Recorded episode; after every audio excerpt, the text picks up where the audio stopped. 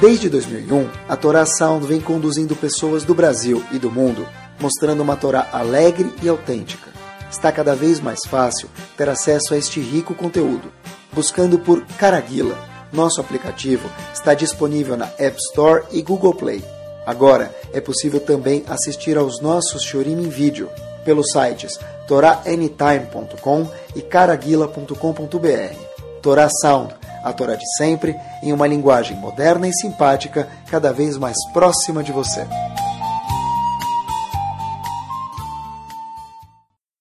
Vamos começar? Bezat Hashem, muito bem-vindos e boa noite.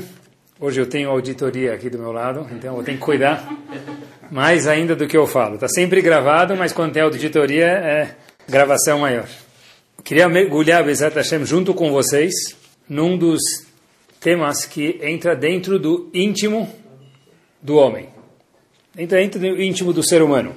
Obviamente que tudo isso tem livros e livros na livraria e sempre tem Chokhmah dentro dos outros povos, mas não se compara com a sabedoria da Torá. Queria olhar uma das midot, uma das virtudes que existe no ser humano, com óculos 3D da Torá junto com vocês. Todo mundo já escutou falar de David Amelech, não? Já escutaram falar? Beleza. Quantos irmãos David Amelech tinha? Essa aula a gente já pulou na escola, ou se estava, estudou para a prova e já esqueceu. Acontece com todos, todo bom adolescente. David Amelech tinha alguns irmãos, eram uns sete. Agora, os nomes dos irmãos de David Amelech, aí já pedi demais. Nem os irmãos de David Amelech. Não sei nem se os top da classe acertavam. Eu sempre que tinha na escola, eu nunca entendi por que tinha essas perguntas na prova. Mi amar ele mi. Quem falou para quem? Eu nunca acertava. Sempre Shaul para Shmuel, eu colocava Shmuel para Saul, eu sempre errava. Então, ainda mais lembrar dos nomes de um dos irmãos de David Amelech é muito difícil. Vou contar para vocês, David Amelech tinha um irmão chamado Eliyahu. Por que ele não ficou famoso? Queria contar para vocês hoje porque David Amelech tinha um irmão chamado Elial e esse irmão não ficou famoso. Por quê? Lá vamos nós com uma pequena introdução. O Ramban Nachmanides, que é um dos Rishonim, ele viveu mais ou menos em 1200 da nossa da contagem laica. Só para a gente ter uma ideia de quem era o Ramban, houve um Rav Sfaradi que viveu muito depois do Ramban chamado Rav Chaim Yosef David Azulay, mais conhecido como Hida. Chaim Yosef David Azulay, as primeiras letras formam a palavra Hidá. O Hidá falou sobre o Ramban Nachmanides, que o Ramban viveu na época de leões, e ele, por si só, era um dos leões na época dos leões. Quer dizer, quando a gente vive numa época mais simples, ser um leão não é tão difícil. Mas ser um leão na época dos leões já é muito grande. Então disse o Hidá, que era um dos Mekubalim grandes, sobre o Ramban, que era um leão que viveu na época dos leões. O Arizal, que a gente também já ouviu falar muitas vezes dele, fala sobre o Ramban. Pessoal, olhem, copiei quatro palavras. Nechmad Meod, o Ramban é um perucho muito querido, atenção, Lamevinimoto, para quem entende o Ramban. Por que disse ele? Porque já aqui, assim diz o Arizal, que o Ramban, o, o perucho dele, a explicação dele sobre a Torá, Fora que ele também tem uma explicação sobre o Shá, sobre o Talmud, mas a explicação dele sobre a Torá é muito querida para quem entende. Por que quem entende Zoarizar? Porque tem tanta coisa profunda e Kabbalah e mística que a gente nem entenda isso, nem tem como entender isso. Mas o Ramban, na verdade, a gente começa a entender um pouquinho de era Nachmanides. Um dos episódios, se não era famoso que fique agora, que aconteceu em 1263 com o Ramban, ele foi convocado pelo rei James I para fazer uma discussão, ou, mais bonito, um debate. Tinha um homem chamado Pablo Cristiani, e eles começaram a debater sobre o que? Deus, religião, teologia.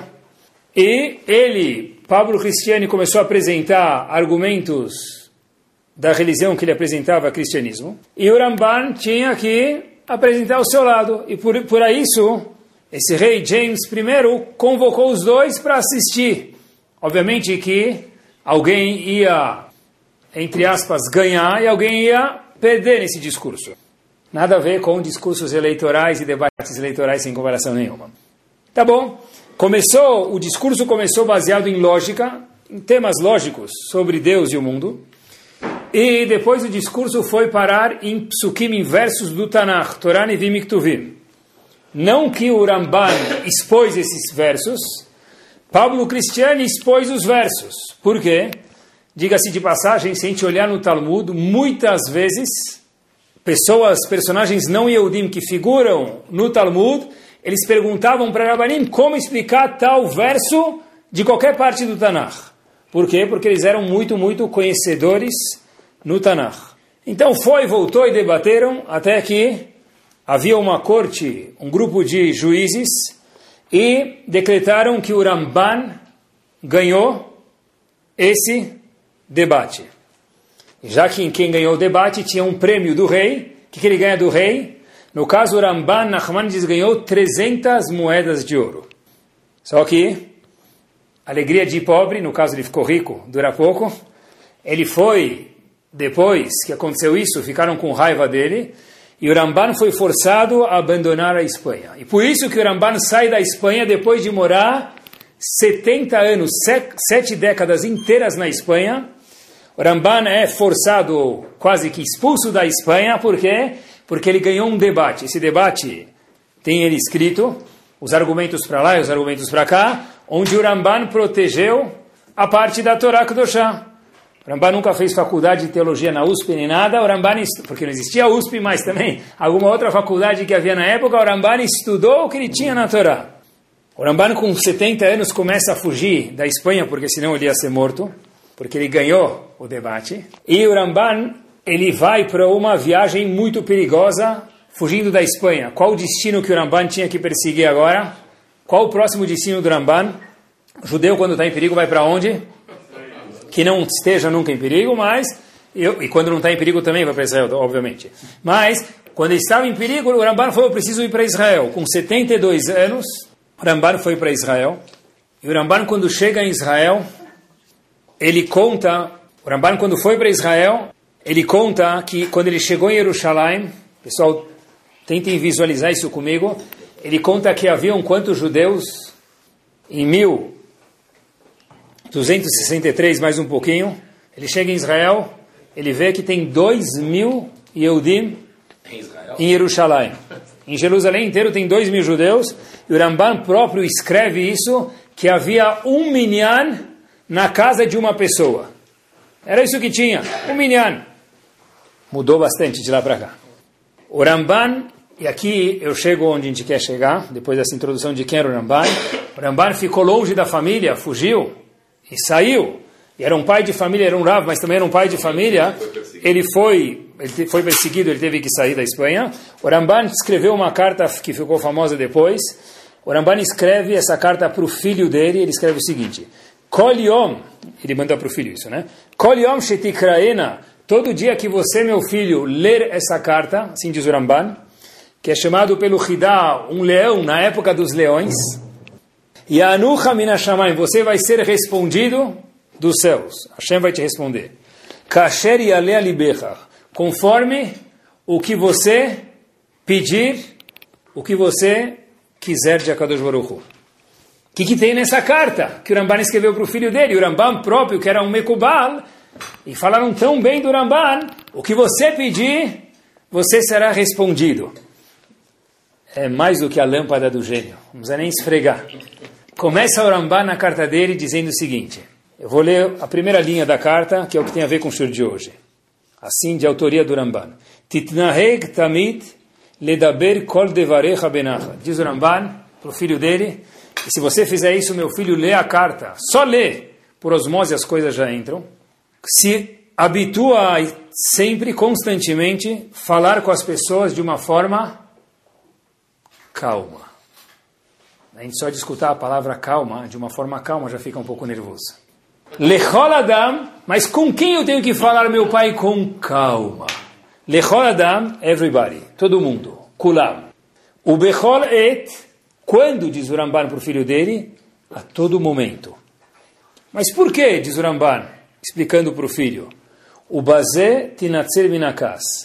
Para você, o exercício para a pessoa se Distanciar do cas, cas é nervosismo, é falar com as pessoas de uma forma calma. Sim, Ramban, esse é o segredo. Por que eu preciso me distanciar do cas? Assim termina a linha que a gente quer ler do Ramban. Shei porque o cas, o nervosismo é uma midá, uma virtude muito negativa. Leachti bnei que faz a pessoa fazer as piores das averot. Eu quando li essa carta, e cada vez que leio essa carta tem tradução em português, tem em francês, tem qualquer idioma que a gente quiser, procurem no Rav Google, carta do Ramban.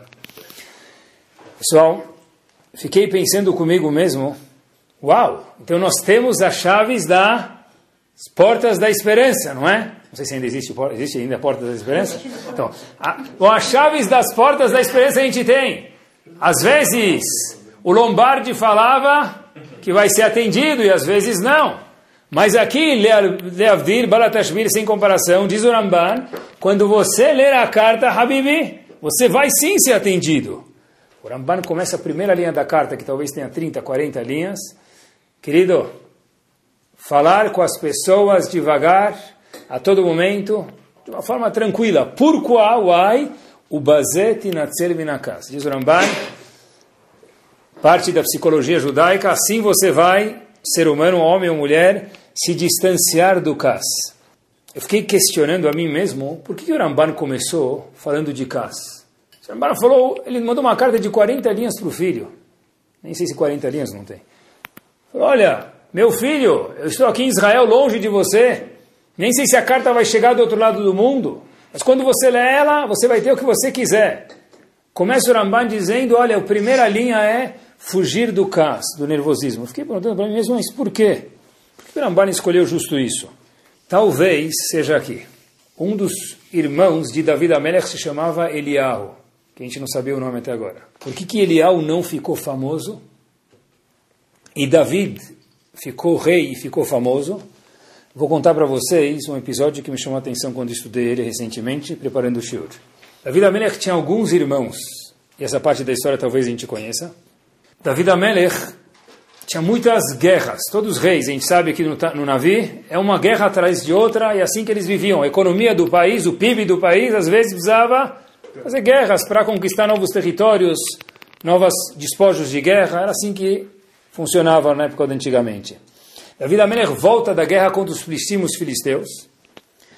O irmão dele, Eliahu, que a gente não conhecia até agora, nada a ver com Eliahu Navi, Vaihar af Eliahu. Eliahu fica chateado com David Amelech, fica bravo. Ele fala para o irmão dele, David, meu irmão. David olha para ele e fala, mas Elial, meu irmão, por que você está bravo? Me conta. Eu não fiz nada, voltei da guerra por uns subestim. Fala, mas você deixou a lojinha na mão de quem, Habibi? Se você, David Amelech, foi embora, a lojinha está com quem? A lojinha da época do antigamente era o rebanho. David Amelech não estava muito preocupado com a lojinha na hora da guerra.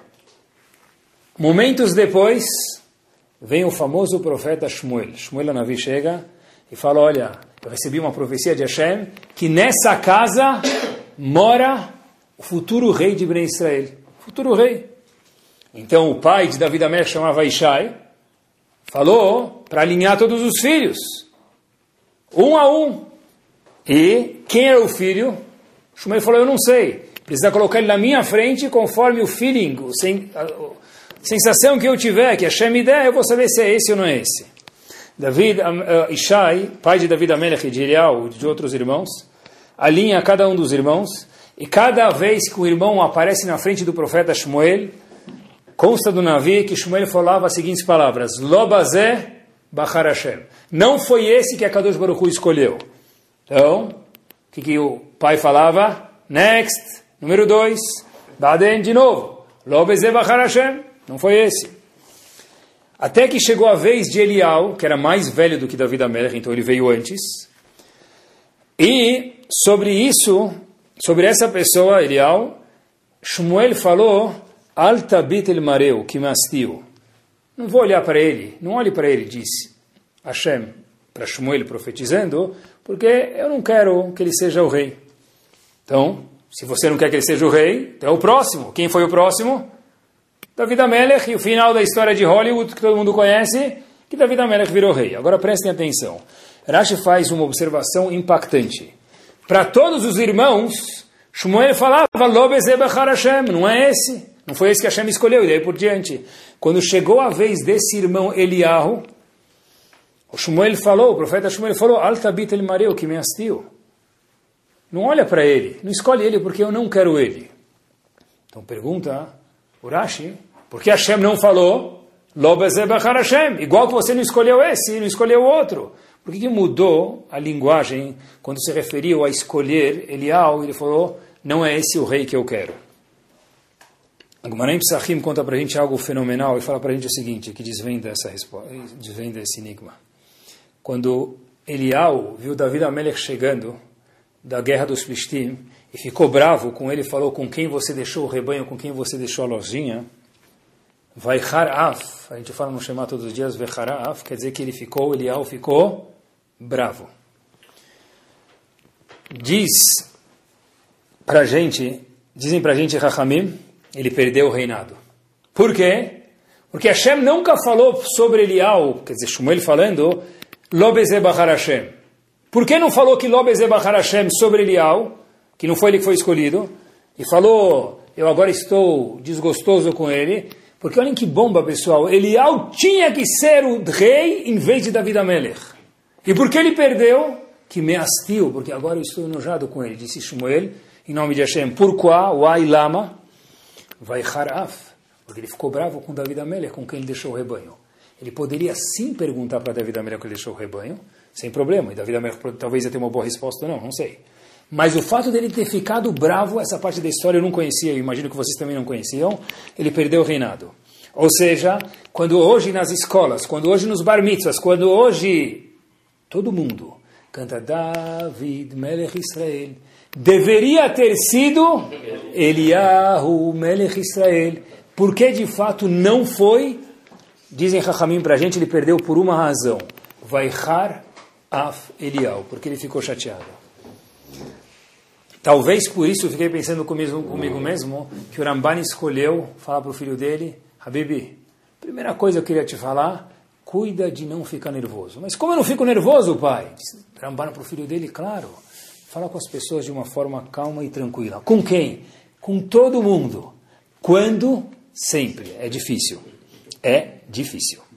Mas, é quase que impossível ter alguém que nunca ficou nervoso. Beleza. Ótima pergunta. É quase que impossível ter alguém que nunca fica nervoso. Talvez seja, talvez não seja, mas vou contar uma coisa para vocês. Quando a gente sabe onde a gente precisa chegar, cada passo que a gente dá em relação, em direção ao objetivo, para Hashem e para nós mesmos, no caso de Cas, é um progresso que vale um bilhão da moeda que você quiser. O objetivo não é ser um anjo na vida, não ficar nervoso. O objetivo é caminhar em, direi em direção ao que é correto. Olhem que curioso. Todo mundo já ouviu falar em Yov, não? Yov sofreu tanto que Agmará em Bababatra, o Talmud fala para a gente, tem dúvida se ele existiu ou não. Todo mundo fala, nem pode ser que um homem que sofreu tanto existiu assim. Talvez é só um exemplo. Yov é um dos livros do Tanakh. O Midrash, chamado Psikta, diz quando Yov, obviamente que ele não está julgando porque Yov sofreu muito demais, mas a gente está aprendendo aqui. Yov, no momento ele foi reclamar com Hashem de tanto sofrimento que ele teve. E teve um momento que parece que Yov ficou enervado. O Midrash conta pra gente que a gente fala todos os dias na Midah, quatro cantos do mundo, qualquer época da história da, do, judaica. Eloque Avraham, Eloque Yitzhak e Eloque Yaakov. Se Yov não tivesse ficado bravo, teríamos dito até hoje Eloque Avraham, Eloque Yitzhak, Eloque Yaakov e também Eloque Yov. Por que ele perdeu esse título? Porque ele ficou bravo. Então, de novo, David Melech Israel Chai Vekayam, e não Eliyahu Melech Israel Chai Vekayam, porque ficou bravo. Iov não figura na Amidah porque teve cas. O Ramban diz que o começo da carta, a primeira coisa que ele ensinou para o filho dele, por favor, meu filho querido, eu estou milhares de quilômetros de você, de Israel para a Espanha, por favor, se cuida de me dar de casa de não ficar nervoso. Então, quando eu vi isso, eu falei, uau, tá bom, ok, é grave. Eu sei que é grave. Depois desses três episódios, eu aprendi que é grave. Por isso que a primeira me dá, talvez, que o Ramban disse para a gente trabalhar. Agora eu fiquei pensando comigo mesmo, do que, que o CAS depende? O exercício é falar devagar com todo mundo a todo momento. Mas do que, que o caso, o nervosismo depende? O que, que faz a panela borbulhar? O que, que faz sair vapor da panela de pressão humana, chamada, coisa mais espetacular do mundo, o cérebro humano? Tem uma história que todo mundo conhece, mas tinha um ponto na história que eu nunca tinha percebido. O Mará conta em Shabbat para gente, famosa história, eu vou contar ela para vocês em poucos segundos, que Hillel estava indo tomar banho. Sexta-feira, Erev Shabbat, qualquer alfinete que cair fora do lugar já deixa a pessoa incomodada. Tá, Shabbat pode começar às 8 da noite, que a pessoa está sempre atrasada. Essa é uma das coisas judaicas que tem. Então Hillel estava indo tomar banho, Aparece uma pessoa na porta, da, não vou falar casa, porque na época de Hillel não tinha nem casa, do, do, da sukkah, da cabana de Hillel, aparece no Talmud, e fala a seguinte questão, Mikar Hillel, Hillel está aí, sem título nenhum, não falou senhor Hillel, Hachambashi, Hillel era um chefe de Bnei Israel, só falou Hillel está aí, sem título nenhum, chamou ele pelo nome. Hillel coloca a toalha, sai do banho, Erev Shabbat, sexta-feira à tarde, e fala assim, meu querido, o que você tem de importante para me perguntar? Tua esposa está indo da luz? Tem alguém doente? Você quer saber os números da Mega Sena? O que, que eu posso te ajudar? Fala, olha, Arav, eu tenho uma pergunta. Por que a cabeça dos babilônios ela é um pouco estranha? Ele, ele vai lá e responde para ele. Aí ele tira a toalha, tra, abre o chuveiro de novo e começa a tomar banho. Batem de novo na porta de Hillel. Ele desliga a água e sai e fala. Ele vê a mesma pessoa. Fala, agora ele já deve ter tomado jeito. Fala, Hillel, sem título de novo. Eu tenho uma pergunta para o senhor. Por que os olhos daquele povoado é esticado? Tem um olho esticado, parece assim japonês, chinês. Ele responde, por quê? Hashem fez com uma grande sabedoria. Eles moram num lugar que tem muita areia no deserto, para não entrar areia no olho deles. Uh, Hazago Baruch. Ele falou para ele, graças a Deus, né? Perguntas profundas, sábias demais. E ele volta para o banho para a terceira vez. Eu já estou ficando nervoso de contar a história para vocês. Imaginem na hora. Ele volta para o banho e de novo batem na porta. Bom, eu não sei o que vocês pensariam se vocês saíssem do banho e vissem uma pessoa dessa. Ia dar uma toalhada, se fosse delicado no cara. E, e essa pessoa fala para ele o seguinte. Por que os pés dos africanos são achatados? Pessoal, ia provavelmente achatar a cabeça da pessoa, né? Essa pessoa, Hillel volta para ele e fala, olha meu querido, ele explica, porque eles têm que andar demais e daí por diante. E essa pessoa, no fim da história, resumindo, ainda fica chateada com Hillel. Ele fala para ele, Habib, eu saí, eu entrei no banho, saí do banho três vezes, te respondi as perguntas e você está chateado comigo? Diz o senhor para o Hillel, sim, Hillel. Eu estou chateado para Hillel nascer com você, sabe por quê? porque por causa de você eu perdi 400 moedas. Como assim? Falei, eu apostei com um amigo que eu ia te enervar e eu não consegui te enervar, então eu perdi a aposta, perdi 400 moedas. Aqui termina a história que todo mundo já conhecia provavelmente, mas uma linha mais da Gemara, Hillel responde para esse homem o seguinte, agora é a vez de Hillel responder, categoricamente, com muita tranquilidade. Querido, vale a pena você perder 400 moedas contanto que Hillel não seja makpid. E aqui termina a Gemara, essa parte a gente não conhecia provavelmente. A palavra makpid em hebraico quer dizer o quê? Google Tradutor, ser minucioso. Ser muito exatidão, muito exato. Tem que ser dessa forma. Hillel falou mais uma vez, vale a pena você perder 400 moedas, contanto que Hillel não seja, no caso ele próprio dizendo, na makpid. Eu não entendi nada. A Gemara está falando sobre nervosismo. O que, que, tem a ver com makpid? Ser minucioso, ser muito... Está falando sobre raiva. Por que falou sobre makpid? Falei que estava saindo com a auditoria aqui. Eu aprendi daqui uma coisa muito que eu acho que é verdadeira. É o seguinte. Para que a pessoa possa viver com calma, sem casca, é o título de hoje, um clima gostoso, sem tensão, um dos caminhos que a gente falou, o Rambano falou, é a pessoa falar devagar e tranquilamente com os outros. Junto com isso, a Gemara está ensinando para a gente é que não deve ter hakpada. Hakpada é a pessoa ficar, em inglês se fala pique. Tudo que alguém fala para você, não é assim. Podia ter ser um pouquinho mais alto, um pouquinho mais baixo, um pouco mais para esquerda, um pouco mais para direita. Nunca está bom. Sempre não está perfeito. Isso é Makpid. Hillel falou para Hillel falou para aquele homem: parabéns, você perdeu Sinto muito, talvez, que você perdeu a aposta. Mas o ponto é que eu, não falou que não ficou bravo, não fui Makpid. Deve ser que Kas e Akpadá, ficar querendo que as coisas sejam tudo da nossa forma, estão um ligados com o outro. Porque uma pessoa que ela é muito minuciosa, que a vida tem que ser do jeito que ela programou no controle remoto dela, mesmo que nós temos o iPhone, a gente pode fazer programar muitas coisas, mas a vida, o homem nunca vai programar, e, independente da tecnologia, continua, continua programando a vida de todos nós, Baruch Hashem, ainda bem, é Hashem. Se a pessoa quer sempre que a vida seja do jeito dele, talvez a Gemara está ensinando para a gente que isso é um dos caminhos para que traga o cas loleno para a pessoa. O contrário de ser makpida é deixa rolar. No português, claro, no jargão, deixa passar. É verdade. Pessoal, igual que eu consigo justificar todos os meus erros de 30 mil formas, cada um deles, eu posso justificar porque eu cheguei atrasado, porque eu não acordei para hora, posso justificar porque aquele dia eu não paguei a conta. Todo mundo tem justificativa para tudo. Então, se a gente consegue justificar os nossos erros, talvez tem que dar um crédito para os que moram do nosso lado, e mesmo aquele que não mora do nosso lado, que é quem? Hashem. Mesmo que Hashem não erra, mas deve ter, certeza tem, uma razão para ele, grande, maiúsculo, se comportar assim comigo. Se eu sou um pai, se eu sou uma mãe, se eu sou um patrão que quer tudo do meu jeito, eu vou ser a pessoa mais infeliz do mundo. Porque eu sou macpido com todo mundo e eu vivo com cas. Eu vivo nos meus nervos. Culpa de quem muitas vezes? Minha, não da situação. Porque às vezes, pessoal, a situação não é propensa a que fique pesada, eu posso causar isso. Akpadá, ser minucioso, traz cas. As pessoas, tem gente que fala, as pessoas estão sempre na minha contramão. Eu lembro uma vez que contam que isso é Akpadá, isso é cas. Eu conto uma, uma vez um cara saiu do trabalho, eles contam, ele estava todo errado lá, no português claro.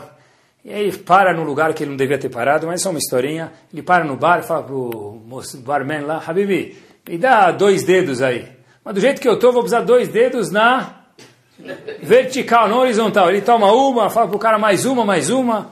E a esposa vê que o marido está acostumado a chegar em casa às sete da noite, sete, sete e meia, oito horas, ele não chega. E ela vê, vê as notícias e fica preocupadíssima, liga para o marido. Fala, Habibi, onde você está? Fala, por quê? Estou chegando em casa, minha querida. Falei, eu estou vendo que na estrada que você sempre vem para casa, no caminho, na avenida que você sempre vem para casa, tem um louco na contramão.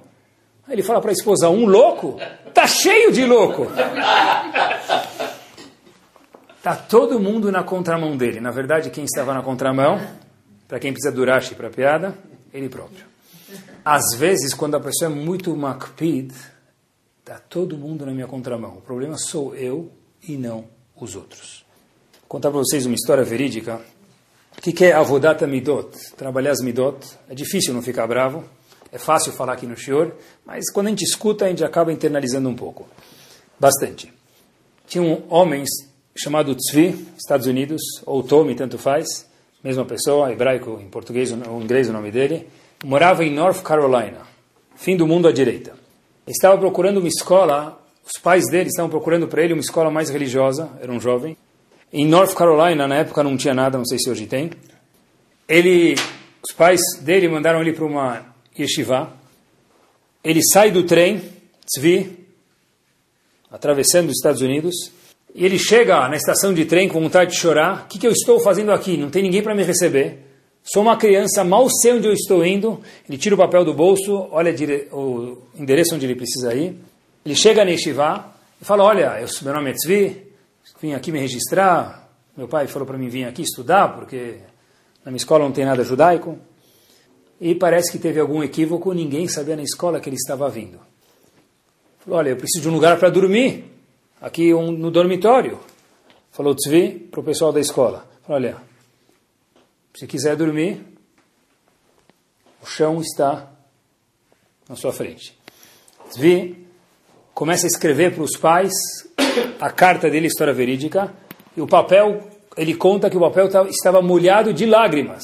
Eu vim sozinho para cá para estudar e ninguém avisou que eu devia ter vindo, teve algum mal entendido, eu vou dormir no chão. Ele começou a escrever para os pais, escreveu a carta e molhou de tantas lágrimas. E ele pensa consigo mesmo, talvez eu devo dar uma chance. Um dia, dois dias, passaram-se três meses, Tzvi continua sem cama. Ele vai de novo falar com o responsável, o responsável fala para ele, olha, quem sabe no futuro próximo a gente consegue uma cama. Obviamente completamente indelicado, mas assim foi a história. Tzvi sentiu, ele conta, depois de três meses, como se um leão tivesse dado uma patada na cara dele. Falou, estou arrasado. Semanas depois, ele recebe a mega notícia. Mais do que mega cena para ele, você tem uma cama à sua disposição. Top. Estuda, cresce, vira gente. Anos depois, 1985, Tzvi virou um businessman de sucesso, mora na mesma cidade, que eu não vou falar para vocês o nome, onde ele ia estudar e onde ele estudou, depois saiu, foi para outras escolas judaicas, vira um homem de sucesso, vira um Talmud Chacham, e já que ele mora perto daquela escola que ele estudou, ele virou parte do board, board quer dizer o conselho da escola. E era hora da votação. Tinha um homem que trabalhava lá, que por coincidência, entre aspas, era o mesmo homem que foi rude com ele, que não deu uma cama para ele, que falou, talvez depois, depois, e Tzvi ficou três meses sem ter cama, longe de casa. E a votação era o seguinte, será que nós vamos manter esse funcionário ou não? Porque ele já está aqui faz tanto tempo e talvez a gente pode pegar alguém mais barato e mais produtivo no lugar dele. Vamos terceirizar, século 21. Quem era o funcionário? Aquele mesmo homem que foi rude com Tzvi. A votação estava 2 a 2 e faltava uma pessoa para votar. Tzvi. Pessoal, tudo dentro de Tzvi dizia para si mesmo, meu amigo, faça suas malas. Shalom Alisrael, posso até te fazer um sidur de Tfilatader, porque aqui, na escola que eu comando, você não vai ficar. Até hoje eu nunca te mandei embora. Tzvi conta que ele falou para si mesmo, talvez ele merece uma chance levantou Tzvi como um leão e falou: Eu voto a favor desse funcionário fulano ficar no Shiva 3 a 2 e ele ficou no Shiva trabalhando. Pessoal, fazer isso precisa ser um leão. Levantar 100 quilos na academia precisa ser forte. Para fazer isso precisa ser um leão. Mas precisa ser uma pessoa que não é makpid, que não guarda rancor no coração, que deixa as coisas passar. Não guardar rancor no coração está completamente, diretamente ligado com Kas. Uma pessoa que mede cada centímetro os atos dele, fico pensando comigo mesmo, o que, que, seria se a Kadosh Baruch fizesse isso comigo, pessoal? Que, de quem sobraria no mundo? Se nós queremos que Hashem faça um conselho de classe, média 5,5, eu quero passar as férias e não quero pegar a recuperação arredonda para 6, nós precisamos saber arredondar para os outros também. Cas não é só nervosismo. Cara fechada também faz parte de cas. Hoje em dia, pessoa ocupada, pessoa que está com tempo fechado é sinal de importância. É, talvez para aqueles caras que ficam na porta da discoteca lá, da, da, da night lá, de óculos escuros, para eles tem que ficar com cara de, de bravo. Um Yehudi não tem que ficar com cara de bravo. Isso não é, não é, sinal de ser uma pessoa importante. Tem, uma vez alguém falou para mim, olha, Rabino, esse cara é um cara blindado. Você não consegue nem falar com ele. Chegar até ele é difícil. Depois você chega, você não consegue tirar uma palavra, um sorriso dele. Isso não é um louvor. Isso é uma crítica para um Yehudi. Uma pessoa de tempo fechado, emburrado, isso é sinônimo de casa de acordo com o judaísmo. No mundo, tem gente que fala que não dá para controlar o cas, o nervosismo. A Torá diz para a gente que deu, dá e sempre dará. Eu sempre lembro quando falam disso que não dá para controlar o nervosismo ou qualquer outra me dá, mas no caso do nervosismo que a gente está falando hoje em dia, hoje, Rav Noah Weinberg, Zichron Libraha, lembro muito bem dele, não porque ele era uma pessoa nobre, obviamente, mas eu lembro que ele era, ele era irmão do meu Rosh em Baltimore. Ele vinha às vezes para Baltimore e eu via ele Shabbat. Uma vez Noah Weinberg perguntou se dá para controlar o nervosismo ou não. Obviamente todo mundo fingiu que sim, mas queria dizer que não. Até que alguém foi corajoso e fala, claro que não. Você está nervoso, você está nervoso, não dá para controlar. Noah Weinberg deu um exemplo. Falou o seguinte, imagina que a pessoa economizou 10 anos para comprar o carro dos sonhos da vida dele. Ele entrou lá, pagou, sentou na loja, tão gostoso quanto comprar deve ser sentar na concessionária, todo mundo te vendo, cafezinho, ganha uma caneta, ganha um boné, ganha alguma coisa. É todo um glamour que tem atrás de um carro seis estrelas. A pessoa comprou o carro, só que o seguro ia ficar vigente dentro de poucas horas. Mas tá bom. O homem sai cautelosamente com seu carro, brilhando como um espelho, e de repente ele está andando na avenida e ele escuta um barulhinho, ele olha para trás, não pode ser. Alguém bateu no para-choque de trás do carro dele. Meu amigo, a panela de pressão está pronta para explodir, sai do carro, bate a porta. Quem foi? O inútil que bateu no meu carro novo depois de 10 anos de economia, meu sonho de consumo. Ele sai bravo, ele olha para trás vê um homem, ou um macaco, me permitam, de 4 por 4 Ele olha, eu lembro na Vona Weiber contando isso, e ele contando em inglês, e aquele homem atrás falando para o motorista com um carro novo, Yes, man, how can I help you? O motorista fala, ah, nada, meu querido. Eu só saí para ver se o senhor está bem, Habib. Está tudo bem com você? Diz sim. Então, Salom al Israel. Sai o motorista com o carro batido sem seguro, falando tchau para o motorista de trás, mandando salutação e vai embora.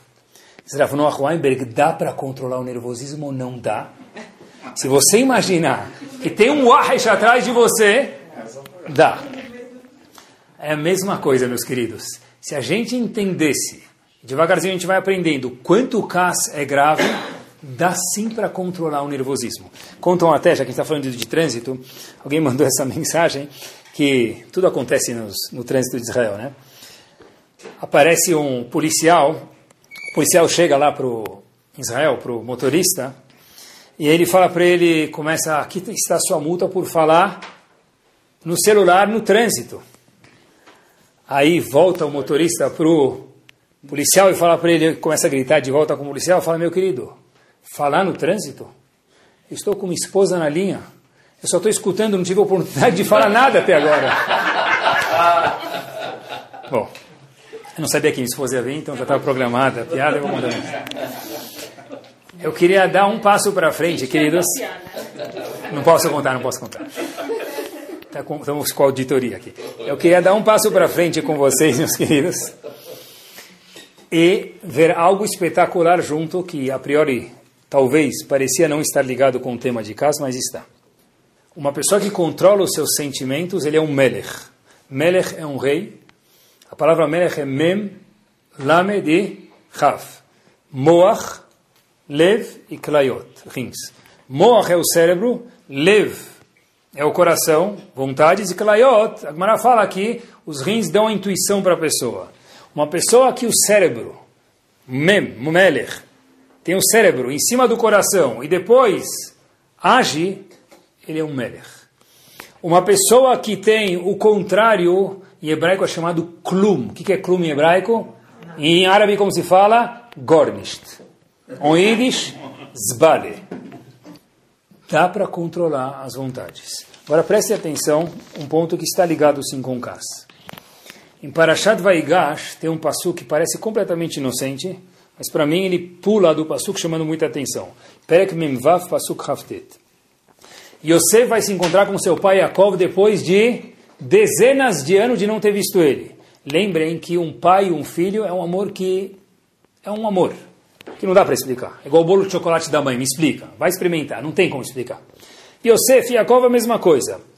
Yosef vai se encontrar com seu pai, com seu pai Yaakov, depois de mais de 20 anos de não ver ele. Parashat Vaigash, o Passuco lê da seguinte forma. Yosef pega a sua carruagem para ir de encontro a seu pai Yaakov, Vaiá Likrat Israel, ele foi para se encontrar com Yaakov, Aviv, Goshna, em Goshen. Vaiera Elav, Vaipol al Tzavara, Vaiavek. E aí, Yosef começa a chorar nos ombros de Yaakov. E Yaakov, o que, que faz nos ombros de Yosef? O Passuco não conta para a gente. Acho que fica assustado. Por que, que Yosef foi no, ao encontro de Yaakov, seu pai, depois de 20 anos, mais de 20 anos de não ver ele? Ele dá um abraço ele chora. Yosef, Yaakov, seu pai, a Torá não conta nenhuma emoção sobre ele naquele momento. Amru Rabotenu, diz Rashi, Shema, Yaakov estava lendo Shema naquela hora. Beleza, Morá me ensinou isso quando eu tinha três anos de idade, Hello Kitty, Hazako Baruch. Pessoal, tenta imaginar essa cena. É. Não dá para engolir. Eu sempre, tento, eu sempre falo para meus alunos: se você quer ver se você entendeu alguma coisa ou não, pega a pessoa mais laica do mundo, um Yehudi, conta isso para ele. Se eu contar isso para alguém, ele vai me jogar uma panela na cabeça. Como assim ele estava lendo o Kriyat Shema? Pessoal, que pergunta óbvia que tem aqui. Ler o Kriyat quantas horas tem de manhã para ler o Kriyat Shema, vocês sabem? Três horas do amanhecer, as próximas três horas eu posso ler o Kriyat Shema.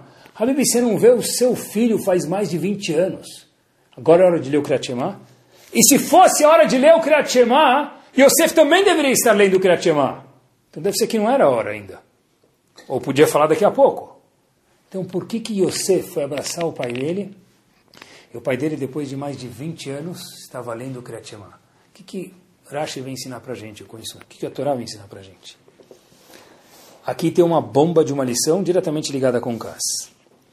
O que, que precisa uma pessoa para depois de mais de 20 anos de não ver o filho, obviamente que depois Yaakov deu carinho para ele, etc e tal, como a gente conhece a história, para poder fazer o Shema. Agora é a hora que Yaakov fazia o Shema todos os dias. Ele podia fazer daqui 10 minutos. Eu sei vai fazer daqui 10 minutos. Mas o que, que precisa uma pessoa em ser consciência saudável emocionalmente para fazer o Shema agora? Algo chamado em hebraico Menuchat HaNefesh, tranquilidade. Faz tempo que eu não vejo meu filho. É meia hora de fazer o Kriyat Shema vou fazer o Kriyat agora, e obviamente que depois ele vai explicar para o filho, o filho quando ver quem é Yaakov não vai se incomodar, porque Yaakov deu muita atenção para o filho depois. Não adianta meu filho vem com uma lição de casa, eu, tô, ah, eu vou fazer o Kriyat ele vem com ele vem com boleto da escola, vou fazer o Kriyat suspensão Kriyat não adianta. Yosef sabia quem era Yaakov e sabia quanto o Kriyat valia para ele. Menuchat anefesh, tranquilidade, ser uma pessoa que é gostoso ficar perto dela, está completamente vinculado, ligado com Kas. Não ter Kas. O Alter de Kelem fala que o louvor da yeshiva dele era um episódio, ele conta, em especial. Ele conta que o Kzar veio para a cidade, em Kelem, onde o Alter, o chefe da yeshiva de Kelem, tinha a yeshiva dele, e houve uma parada palavra parada hoje em dia não sei se é bonita, mas houve uma, como se fala, uma fanfarra, uma desfile, desfile de quem do Czar. Qual é o louvor que o Alter de Kelem sempre contava sobre a Shiva dele? Que nenhum dos meus alunos parou para olhar pela janela. Não tanto pela constância no estudo da Torá sem desmerecer, mas por saber que tem hora para olhar e tem hora para sentar, se concentrar no que eu estou fazendo no século 21, quem consegue se concentrar em alguma coisa? Nós somos muito melhores, a gente se concentra em 20 coisas ao mesmo tempo. A gente tem 26 janelinhas abertas no computador. O Alter de Kerem falou, ter menuchá para fazer uma coisa por vez e uma outra coisa não me, não tirar a minha, o meu foco, isso é chamado menuchata nefesh, uma pessoa calma. Para ter menuchata nefesh, tranquilidade, tem que ter um nefesh pelo menos, né? Tem que ter um nefesh dentro de si, uma neshama, né? De verdade, às vezes a gente encara a vida mais difícil do que ela é de verdade. Às vezes, todo mundo tem adversidades na vida, quem não tem adversidades não existe ou é alienado. Todo mundo normal tem adversidades na vida. Mas, se a pessoa souber procurar a minuchata nefesh, a tranquilidade, antes de tomar alguma decisão para a adversidade, ele vai ver que essa adversidade não é tão difícil quanto parece. Uma vez estava num dilema na minha vida do que fazer, e uma pessoa chegou para mim e me deu um conselho. Falou as seguintes palavras: Imagina que Hashem está te dando a mão, tenta de uma forma ponderada e cautelosa fazer uma decisão. Isso é Menuchat Nefesh.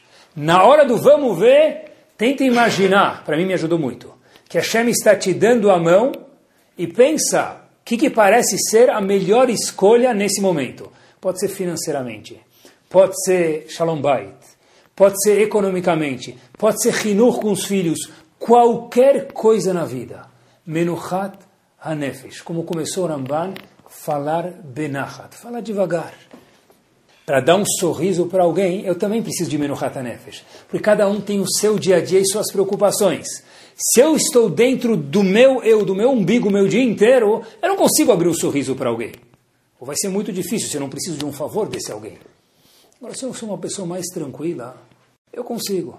Quanto é chato ficar perto de alguém que está sentado com formiguinhas no quadril, e quanto é gostoso sentar perto de alguém que você pode falar, ele te escuta, você pode, ele te entende, ele é compreensível, ela é compreensível. Isso é chamado Menuhata Nefesh. Quando você fala com alguém, ele te fala com um sorriso, como eu posso te ajudar? Pessoal, não camisa de supermercado. Aqueles atendentes, como eu posso te ajudar? Promotor, como eu posso te ajudar? Eu, quando nunca mais faço isso, graças a Deus. Né? Vou com uma lista no supermercado, eu tenho que passar para o supermercado inteiro para saber onde fica cada coisa. Graças a Deus eu não tenho esse conhecimento de supermercado. Quando você faz uma vez mal ao supermercado, nunca mais manda você voltar lá. Está né, escrito como eu posso te ajudar. Falei, ó, oh, meu amigo, onde é que tem tal produto? Falou, doutor, eu vou dar uma olhada com o senhor. Fiz o tour inteiro. Então não pode me ajudar nada, né? Mas se alguém fala para você como eu posso te ajudar, de verdade. Posso te ajudar? Me fala, com calma. Só para isso precisa ter Menuhat Nefesh. No jogo da roleta, às vezes no cassino talvez tem, acho que não tem, perde tudo. Pode dobrar, pode ganhar 36 vezes, mas perde tudo não tem. Kas é uma midá que na roleta da vida perde tudo. Perde tudo. Fato é que o Rambam fala para gente que Kas é uma das únicas duas midot, virtudes, que a pessoa não anda no meio. O Rambam diz para a gente, Rambam com M, que em todas as midot a pessoa precisa procurar o caminho do meio, tudo. Avarento, pão duro, esbanjador, procura o caminho do meio. Feliz, triste, caminho do meio. Em relação a ficar nervoso, o Rambam diz que são duas midot. Uma delas é ficar nervoso, que a pessoa deve procurar o caminho oposto do nervosismo. E ainda assim ele vai acabar ficando meio nervoso, não se preocupa. Tá bom? Olhem que show. Todo bar mitzvah, as pessoas falam que você tenha muito nachat dos seus filhos, não é isso? Como se traduzem nachat em português? Facebook, curtir, não é? Você possa curtir teus filhos, curtir teu casamento, curtir nachat. Bom, fiquei pensando comigo mesmo, da onde vem a palavra nachat, Habibi? Que palavra tem da onde, qual o coração da palavra Nachat? Noach. Mifkad Noach, Mifkad Dom, lembra Noach? O que, que é Noach? Relax, de boa. Qual a relação entre ter Nachat e ser uma pessoa de boa? Tudo, a gente já falou. Quem não tem akpadá, quem não é minucioso, quem não tem rancor, é uma pessoa que está de boa, essa pessoa pode ter Nachat. Porque uma pessoa que nunca está de boa, ele pode ter um bilhão de dólares, seja de dinheiro, seja de alegria, seja de saúde, ele nunca vai curtir nada. Na palavra naha de cada bar mitzvah que a gente for escutar o rabino falando que vocês têm um naha dos seus filhos, a gente responde amém, e que tenha mesmo, dentro da palavra naha do coração é Noah. Você é uma pessoa tranquila. Porque se eu não sou tranquilo, eu não consigo apreciar nada do que eu tenho. Contrário de cas é ansiedade. Não é só gritar. Uma pessoa que é ansiosa, que ele abre o WhatsApp dele 25 vezes para ver se já chegou a resposta, esse é o contrário de casa. É o contrário de Menuhat HaNefesh, ser uma pessoa tranquila. Ele vai me responder até as três. Hoje eu vou fazer um trabalho para abrir o WhatsApp duas vezes só às três horas para ver se ele me respondeu. Se eu chamo o elevador e eu fico apertando o botão 25 vezes quando a luzinha já está acesa, isso é o contrário de Menuhat HaNefesh. Já está acesa. É? Bater, cuidado. Quando a gente bate, o elevador para com um vizinho que você conhece, você tem que mentir e falar que não fui eu que estava batendo, tá? Alguém que não tem menuchá, não é noach, não é calmo, essa pessoa não tem, não tem como desfrutar do que ele já tem. Shabbat é chamado Yom Menuchá. Por que é chamado Yom Menuchá? Porque é um dia, na nossa fase final do Shur aqui, que é pressuposto que a pessoa esteja um pouquinho mais relaxed que não precisa sair atrasado para chegar atrasado na sinagoga. No Shabat, sai cinco minutos mais cedo de casa. Por quê? Porque está certo que não pode correr no Shabat, só pode correr para uma mitzvah. Tá certo, mas não, não tem mitzvah de sair atrasado para sair correndo e chegar na sinagoga suando e reclamar do ar-condicionado. Vai de boa. É um dia. Shabat. Shabat é um dia, meus queridos. para a pessoa andar. Vocês já viram um halabi andando na rua? Ele anda uma esquina em 45 minutos. Ele para com a mão para trás, fica fazendo assim com a boca. Shabbat é um dia para andar dois passos, três passos, meia esquina, nesta velocidade. Para praticar Menuchat Nefesh. É isso mesmo. Agora, fiquei pensando, não sei se o português é Lashon Kodesh. Como fala nervosismo em hebraico? Kas. Palavra irmã do nervosismo, como que é? Caos, em português. Quando a situação está caótica, é um caos. Acho que Nazi até fala cas, caos. Pronto, a mesma coisa. A palavra cas em hebraico é caos. Porque o cas é o maior, em português, caos que existe. O segredo de um bom shalom bait qual que é? Escutar bastante, falar um pouco, tá certo. Mas que mais? O segredo de ser um bom muravo de uma keilah o segredo de ser um bom professor, um bom diretor, um bom patrão, qual que é? Qual que é? Ter uma abertura. Se, meu, se eu, se meu filho vê que ele tem uma abertura comigo, se minha esposa vê, está escutando, que ela tem uma abertura comigo, se meu marido vê que ele tem uma abertura comigo, que eu não sou um estranho para ele, poxa vida, esse é, o, esse é o lar mais saudável do mundo. Como que eu crio uma abertura emocional para qualquer pessoa que mora ao meu lado, que trabalha ao meu lado? Não sendo uma pessoa carrancuda. Se eu sou uma pessoa que sabe sorrir, eu aproximo as pessoas. Ninguém tem medo de vir falar comigo. Se tiver medo, vai perder também depois de uma ou duas piadinhas. Se eu sou uma pessoa que parece que o dia inteiro está nublado minha vida, vocês têm medo de mim. Então por que, você não, por que meu filho não me conta nada? Ele chega perto de você, parece chegando perto do incrível Hulk, dá medo. Nahat, tranquilo, gostoso, é isso. A coisa mais divertida é quando tem dois filhos gritando. É normal. Toda a família que os filhos não, são, não brigam com o outro é, tem que se preocupar. Filhos brigando é saudável. O que, que os pais fazem para resolver a briga muitas vezes? Grita em cima. Então tem dois gritando, agora tem quatro gritando. Não é a solução. A solução é procurar de alguma... Ou sai do quarto, deixa eles se baterem lá, depois se resolvem sozinhos. Ou entra numa nice, numa relax. Noah. Eu sempre tive uma pergunta aqui, terminando o shiur, pessoal.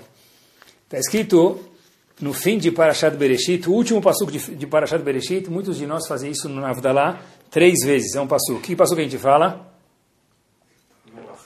Venoach Matzahen Ben Hashem. E Noach, o personagem Noach, ele encontrou graças nos olhos de Hashem, que é a coisa que a gente mais quer. Mas eu sempre tive uma pergunta. Nadou, nadou, nadou e morreu na praia. Porque a Torá conta pra gente, Venoach Matzahen Ben Hashem. Como? Passou que não conta.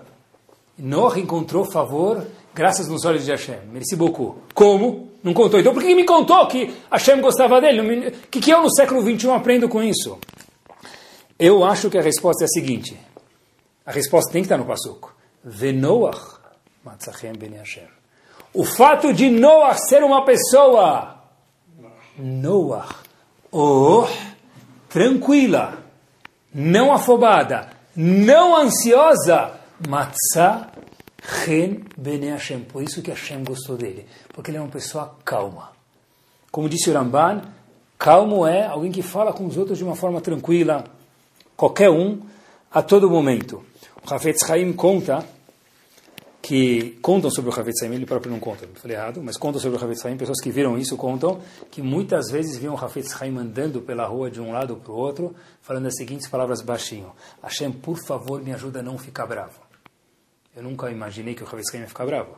Mas o Havetz Haim falava para si mesmo, os Koanim, Havetz Haim era um Kohen, tem uma tendência, assim está escrito na Gemara, a ficar mais bravo do que outras pessoas. Então o Havetz Haim falava assim para Hashem, Hashem, eu sou um Kohen, por favor, me ajuda a não ficar bravo. Precisa fazer esse exercício. Respira fundo, fala para si mesmo. Olha para o espelho e fala, Habibi, fala para você mesmo. Fala para Hashem também, Leavdil.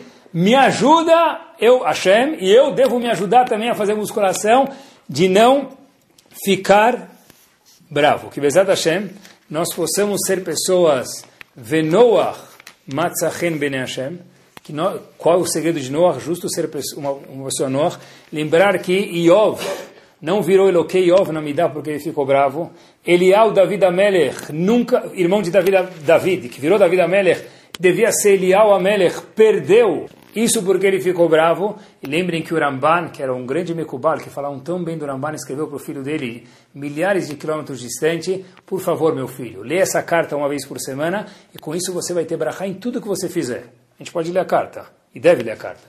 Mas as primeiras duas linhas da carta começam, querido filho, lembra em falar com todo mundo, a todos os momentos, de uma forma tranquila e gostosa, e isso vai te ajudar a se distanciar do Kas, que Bezat Hashem a gente tem o contrário de Kas, que é alegria na nas nossas vidas. Amém. Torá Sound, desde 2001, aproximando a Torá dos Yehudim e de você.